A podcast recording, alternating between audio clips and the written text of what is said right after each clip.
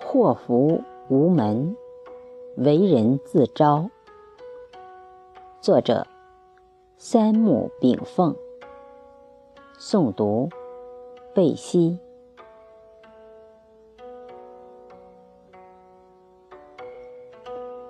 浩瀚宇宙，渺渺旷浪，貌似无杂，虚实井然。文化教育的意义，在于向人类传播自然永恒的道理。其实，上至天堂，下至地狱，自然法则公正无私，永远为万事万象准备一杆天秤。天平两端永远对称，这就是阴阳平衡。你公心回馈什么，天地就让你得到什么；你私心索取什么，就让您退还什么。昔日辉煌天下的日不落大英帝国，曾经殖民半个世界，如今早已打回大不列颠岛国原形。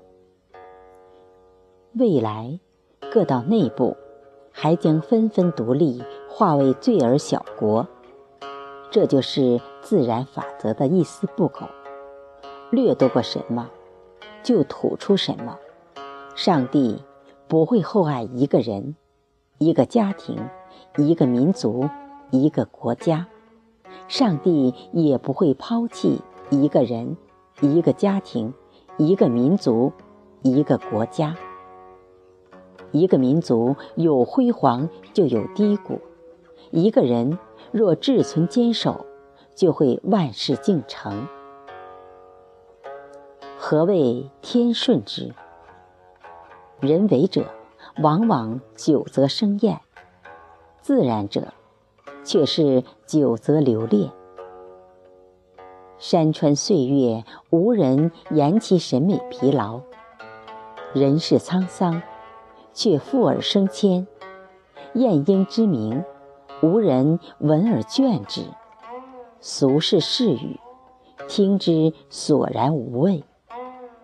半堂红莲，清风送芳，观者趋之若颐；一方春雨，沐浴万物，阵阵时时，润物无声。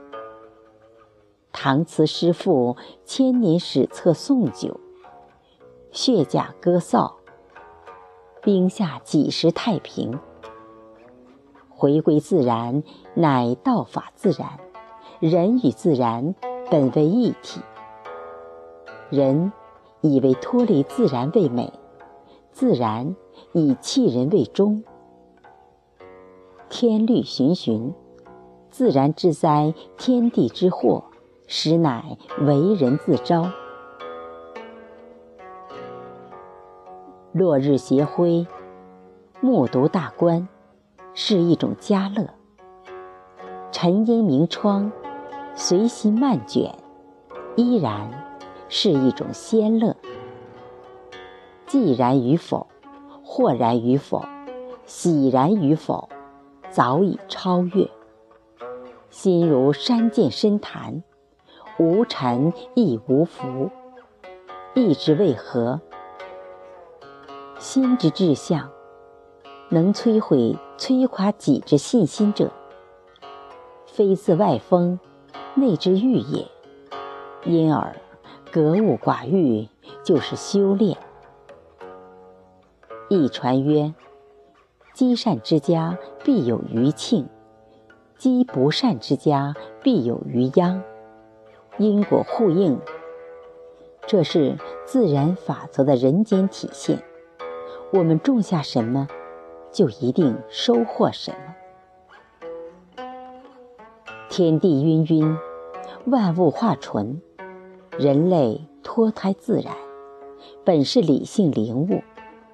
但几百年来，人类被错误价值观所绑架，不仅摧毁万物，还确保了人类内部互相摧毁。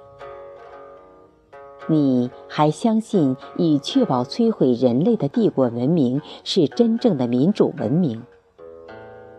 千百年来，人类战争历史已经向我们昭告：战争为掠夺与殖民，以及反侵略与反殖民而存在。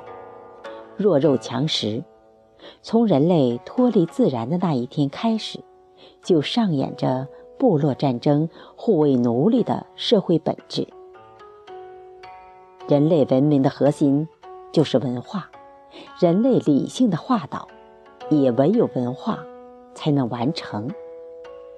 知识与文化这一对矛盾，永远在争夺人类的灵魂。当文化教育战胜知识教育，并重新主导人类社会的思想方向时，更高深的宇宙自然理论才会被人类所接受。